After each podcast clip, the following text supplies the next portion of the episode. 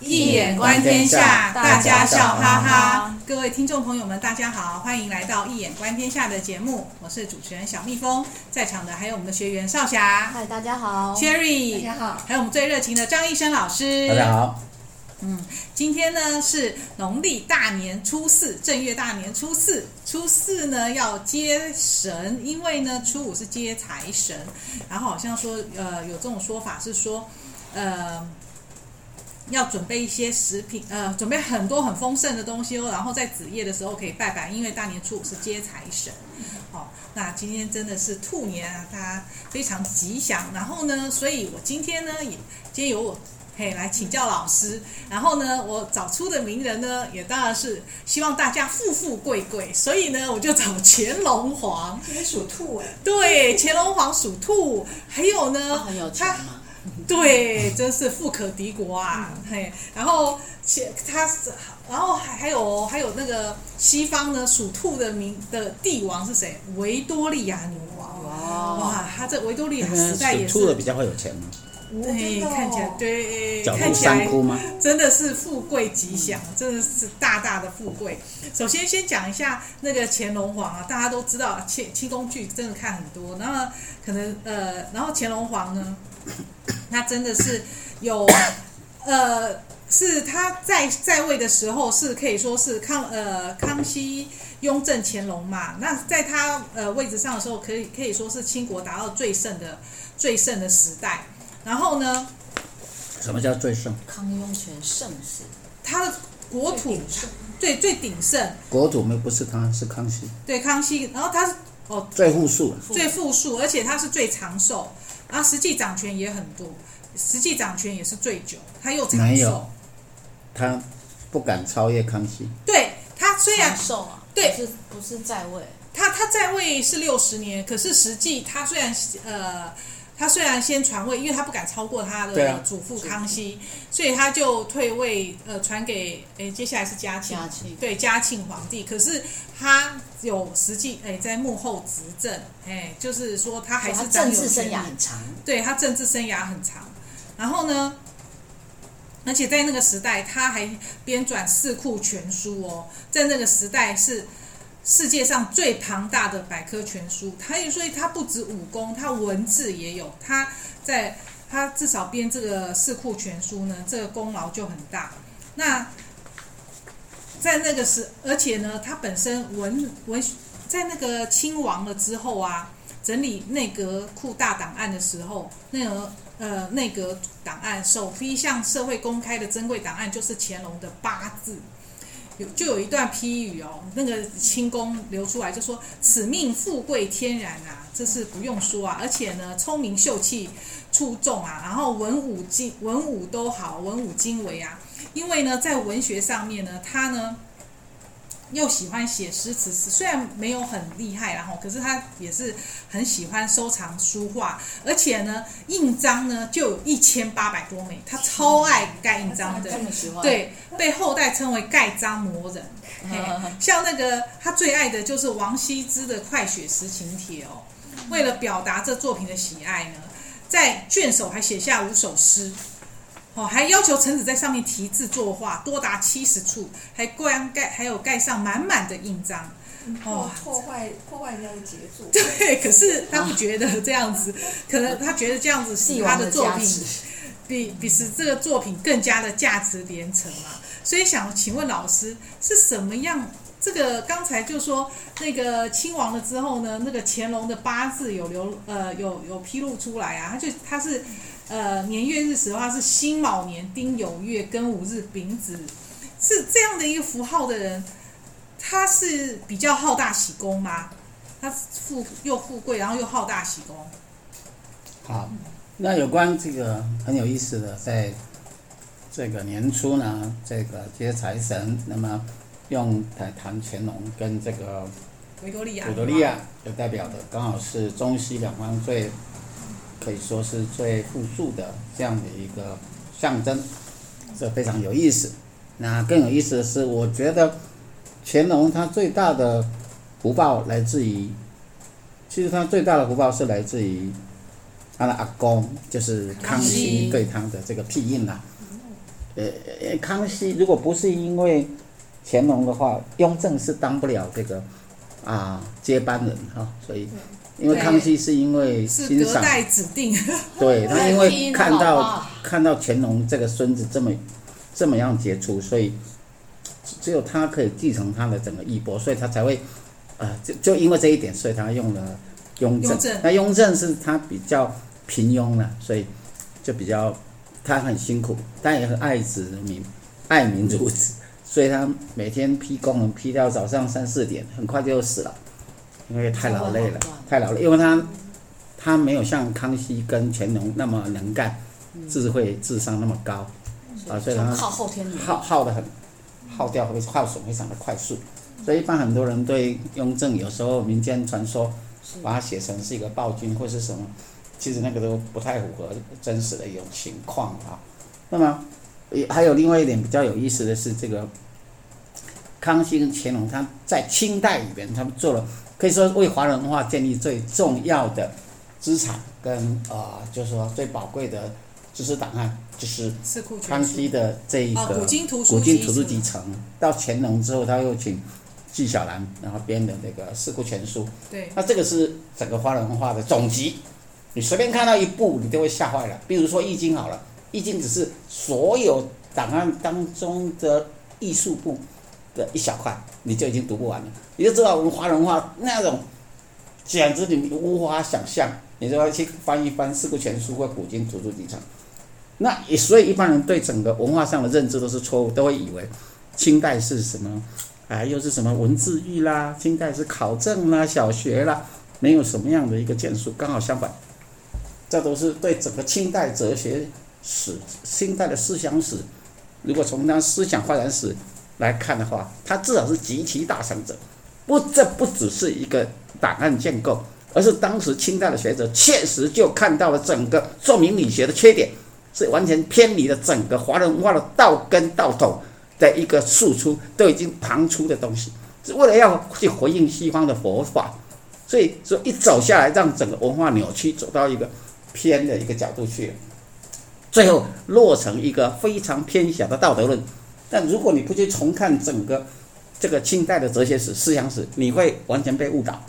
这是非常重要，在一个现代二十一世纪的华人的一个文化研究里边，如果连这个都不能去重视的话，完全不知道整个思想发展的走向，以及所有的主流文化，华人的真正的主流在哪里？那就是《周易》《易经》里边的“感宽天地，俯察万物”的这样的系统，如果搞不清的话，你会永远落到了道德主体论，而欠缺了知识本体论。知识作为重点，就我们会觉得，哎，这个文化好像知识的部分发展不多，老是在道德上讲，那是完全错误的一条路子，那是偏私了，把这个变成太过于 partial，只是一部分的一个理解这样。那回答你刚刚所提的问题，你问什么？哎，乾隆为什么好好好大喜功？好大家啊都对这么说嘛哪一种他好大喜功？对对，嗯，好。你乾隆嘛，你光看名字就知道了，乾就是天呢、天都把天摆出来了，当然是很好大喜功。从名字名相学上看就知道，易理名相你也知道啊，那又是龙，对不对？所以龙对啊集天、集天地之圣运嘛，所以这是乾隆。不不过过这个号应该是他们自己取的吧？当然了，哦，所以他自从从一样啊他自己取的名字就可以看得出来，取也啊这个号就知道了。也有关系。那对，重点是重点是从他的本命嗯，的我这的意个思是占他的天命卦的天话，命卦是那是雷锋横，哦雷锋痕，哇，雷锋痕，最好的卦可能是六十四卦里面最好的卦，是不是？雷锋横的话就是《易经》第三十二二三十二卦，嗯。重要是天长地久，横，所以它国运当然是非常昌隆了哈。天长地久，除此之外，基本上因为雷锋横的话，雷锋相搏相搏搏，相搏的搏，搏斗翻译就是碰。碰碰轰轰，这个哦这样也浩大可虚以构哦。。那当然，这叫做声相学嘛，你义理名名相学、声相学，嗯你就可以知道，不只是这样。从四大理气来讲，天地定位、三德通气、雷风相搏、水火不相测。雷风相搏是四大理气里面最快速、最速发的一个格局。速发，嗯速发就是很一快抓下去就马上就发了，真的很发。而且又，嗯 而且又棒发的持久。发的持久，哇，这么好哎，这嗯不是大家最喜欢的。原来速原来发又持久原，来那个四大理气还藏着这样的一个秘密，就那当然天地定位、三者通气。雷锋相雷火，锋水火不相射。对这里边最强快的就是速发雷锋横，又持久为什么呢这么？因为风巽卦就是驴，地势价三倍，地义嘛。嗯，风就是财气啊，财啊。嗯，风是财气，巽为风，巽就是利益，利嘛，对，利嘛，利益嗯嘛，知道吗？利益，是对，有钱利益，对，那雷呢？雷不就是雷不就雷是就是非常的扬发，非常的靠谱，非常的得意，哦非臭常屁的没错，春风得意吗？是对吧？嗯所以雷是怎样？雷是最快的，也是最因为闪电之后雷马上打下来，对啊，没错。所以难怪老师刚才说是速发的格局，不但速发速，既速又发，叫雷锋。是风是发嘛，是 雷是速速速度速发，速度，嗯红是长久。长久，对，哇，这么好哎，这大就是家为都什么想要速发又长，浩大属公，哦是，那那这样子的话，那和那个乾乾隆啊，这个盛世到了末期的时候，其实大家都说他就就就降下来，因为其实他那时候好大喜功啊，其实也花了很多钱，而且那时候有一个和珅哦，嗯这戏剧大家都有看过，很有个大贪官和珅，对，那和珅究竟偷贪了多少说财产他呢？有富这可种敌国，对，因为根据后来公布的清单哦，包含他的金钱、房子啊、店铺啊、古董珠宝，值白银八亿两，相当于当时清朝五年的国库收入哦。哇，难怪那个和珅财产公布之后啊，民间有歌谣就说。和珅跌倒，嘉庆吃饱。你看他这儿子多可怜，居然他他把和珅拉倒之后，他可以维持五年的我国库收入。税，可是和这样一般来讲，说和珅这个大贪官，那和珅到底是帮乾隆的还是害乾隆的？有一个说法，老师，人家说哦，因为和珅很像乾隆以前很爱的一个女子，长相，对长相，哦哎所以和珅好像长得所以蛮他帅的，他对和珅才会这那么么的那么青睐是，那么相信，这样有这种这个说八法。卦你偏爱可以大概这是参考。可是我对个人的感觉，和珅应该和珅是和珅应该是背黑锅吧？为什么呢背黑锅？因为帝王本身在古代其实专制帝制之下，其实作为一个帝王还是要必须遵守一切的规则表规面矩。上不，不他是不是表面，皇帝实际上吗皇帝你错了，皇帝有什么用？你还会有丞相，你还会有没有清朝没有丞相，你没有丞相，你还是有谏官。但这个谏官本身所提的东西不不需要谏官，你本来就有规则。比如皇帝可以用多少钱是固定的，对啊，除有特殊的这种情况，所以并不是随便可以爱怎动样用就。怎样，而且即使比如你要去呃赈灾，你要去做什么，那个都有规矩的。你都没钱的时候，你要盖个皇宫，你不好意思，哎，你没钱的时候，你还是得想办法。可是你帝王没办法想办法，这是要谁？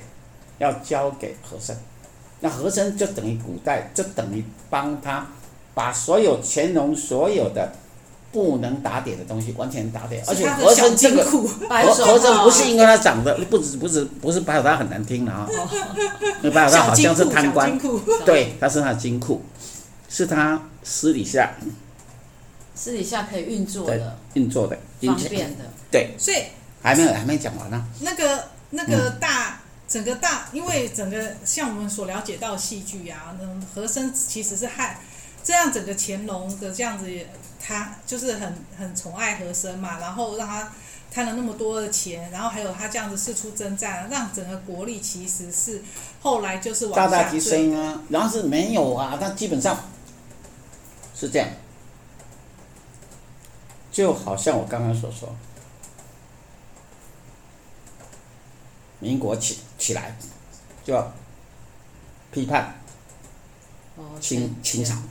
同前样的朝批判前朝，前朝，同样的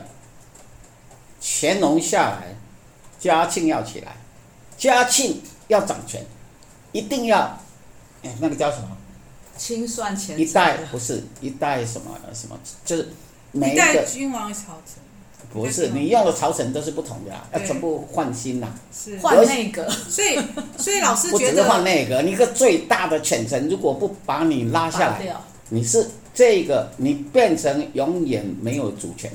这是不可能，因为你所用的人都在那个夹制之下，你就不可能对啊生长你自己的抱负派。系啊，都在对，前朝，所以基本上一定要怎样？一定要找个理由把它给拿下来。嗯。所以，所有你去看整个历史，中国历史一样的，所有的那个最最有能力那个人，一定先被拔掉，或者你下面上来的人，除非上面有交代，这个一定要继顾续命由大他臣来对顾命大臣。顾命大臣有时候，比如像鳌拜，不就是顾命大臣对吗？啊，他整个被干控制掉你整个康熙，不对啊就是吗没？错啊，所以既然是这样，哎，康熙可能会觉得，哎，不是吧？同样对的啊，他等到这样的一他可个自历立史，的所以时候基就要本上把它干掉是到这里历史的前车之鉴，因此他上来把它给干掉，那何以见得呢？我们从这是我的假设，那我们来查证，好啊，对，从他的符号查证。那我们知道和坤的八和字生八和字珅的呃，和珅八字是庚午年年乙酉月日然后乙庚子酉月庚庚子日日壬午时是五十嘛，对，那哦，它是植物卯油，你看都是植物卯油，哎呀，两个人很像，卯油五五油子，哎，这简直就是所以他们地支都是子午卯上酉辈子有哎，情人吗？植物卯酉，他们都是植物卯酉，都是正位，所以他们的气是很纯的，难怪他这么偏爱他，对，不止不只是这样而啊已，好哎地支像为哦正位，所以我占得他的卦，他的本命占卦的话是风雷易卦，那雷风和风雷易刚太好相像反，了，然后八你看那八字也是啊，对啊，它子它就午，它午它就子，对啊，然后卯酉卯酉它是酉卯酉午，非常相近，他们都是子午卯酉格，那还那不子午卯酉格刚好是怎样？它有相互相辅相成，一个雷风横，一个风雷翼，一个走正，一个就是反，正反合一，嗯互补成型，无所嗯不能对。啊，也是一样啊，他们便无所不能，就是他找到一个跟他相反相成，而不相敌视，就好像我们讲阴阳相克而相生。对，他能够当他能相生的时候，就无所不能，是，所以哇这哦真的是好很典型。所以对啊一真的般来好讲，巧哦，这好两个对，真的耶，对对上眼，地支所真的以你不要以为前辈子你的你情人，注定对你千万，所以我们经常说下的也颠八卦，代表什么？上下倒，那不就上下反过来吗？上下倒。其实其实才是最好的，但一般人不懂。他是会是一个乾隆所做不到的，和珅帮他完成。嗯哦，他们两个，嗯他们两个洗手真的是无所不能，不只是这样，听说和珅不需要乾隆提出任何要求，嗯，都知道他在想什么？他在需要什么，肚子里面肚子里有蛔虫，清清楚楚，因为他们两个太像了，太太，所以他可以完成太他所有一切的期望。这所以从他们八的字就君可以臣看得的出关来系，简直是你无法想象，而且历史是一面镜子，以古鉴今，从中我们可以学到很多道理，啊，都不是你所想的。历史，历史史学如果欠缺了经学的辅助，你将会是一个很多是你假想的东西，因为历史是人写的，除了名字之外都假的。但如何看出真的？你必须从中找到它的证据，那些是天定的，你无法去改的东西，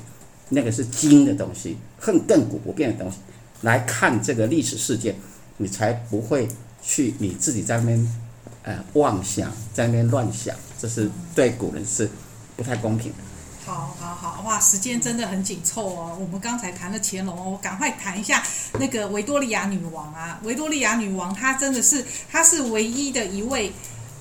而且那个时候呃，英国大时呃，他最等于强说的时候对最强的时候，殖维多民利地亚最多的时候哦。维多利亚时代，然后呢，其实他很丑，他很矮，没有不很胖，然后也不爱装扮。跟啊电影都不可是一样。对对对，他没有那么漂亮收视率。可是可是你收他视被率啊，你这找一个又丑的去演，谁要看？她被称为是欧洲祖母，因为她生了九个小孩哦，反正生了很多小孩。我觉得然后哦能生就是福气啊。对还要去跟别国和和亲，对等于说对啦，就是因为政治啊，当初欧洲各国皇室互相互相那个联联姻姻嘛，然后结，然后在英国历史上号称维多利亚时代，是英国在工业、文化、政治、科学、军事都相当大的发展，而且呢，它那时候英国也占领了很多的殖民地哦。那我们讲讲一下他的八卦好了，他除了他生了很多小孩，而且其实他的他的那个呃先生呢，丈夫对他也很好哦、哇，这么好哦，对长这样，对，然后他他在他呃丧母的时候呢，其实也帮他很多帮他代理很多事务。可是维多利亚女王居然一生有两次跟仆人的绯闻。这个电影呢，有一个叫做布朗夫人，嗯，她的仆人有一位叫布朗啊、布朗夫人就有就是在描述这个维多利亚女王的这个绯闻哦，所以她一生有两次，而且呢，这个维多利亚女王活，她很高寿哦，她活了八十二岁，执政六十四年，所以说其实她跟乾隆皇是真的有的比，这两个属兔的人真的很厉这害。才两次算多嘛？那你跟个武则天，你要对怎啊，么我觉得还好哎。哎可是此外很特别哦，他那时代他居然他是君王，他还躲过了很多次的暗杀，哇，这个就居然都厉害了毫发无伤。嗯，对，这是什么样符号的人可以多子多孙，而且呢还这么幸运，都可以躲过暗杀，而且还有那么多的绯闻，哎，不也不多 啦，就两次，只不过很特别。他那跟他谁跟啊仆人，对啊，他为什么会去找那个仆仆人人啊？难道没有那个吗？？哦，对，因为其实对啦，可以亲近的人不多。对啊维多利亚也是一个假道学的时代，假道学能够真的做吗？当然要假的、啊。对，假他的当那然个要布朗藏的啊是苏格兰人，他那个布朗呃仆人布朗是苏格兰人，然后第二个第二个绯闻呢是印度教教徒，是另外是印度人，哇哦，对，嗯，哦还蛮特别的那个仆人。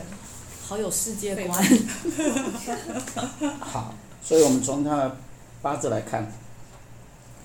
己卯年己巳月，对，他哦的年己卯呃年是己卯年己巳己月巳壬辰日壬寅时，嗯， 哇，那个挤啊你挤看认认，他两个天连着两个天干两个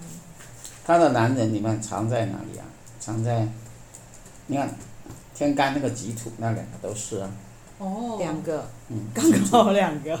己土嘛，上上面对啊刚好不就两个，所以就表示你会看得到的是两个，那看不到藏在的尘土底下那个，哦尘土也可以藏男人所以还有一个那个没是有戊抓土，出来。尘土不是小蜜戊蜂土，哦，对不对？己土是正官，尘土是七煞，哦，所以所以有一个藏的还没抓出来，不是这个意思啦，是说藏起来的是尘土，然后表面上看得到的是那个己土对，正官七煞正宫混杂，男人就多啊，哇哦，一个女人正官七煞混杂，那当然男女关系复杂，男人就会很也还好啦，跟武则天比较起来还好。嗯对、啊，不过她老公对她那 么好，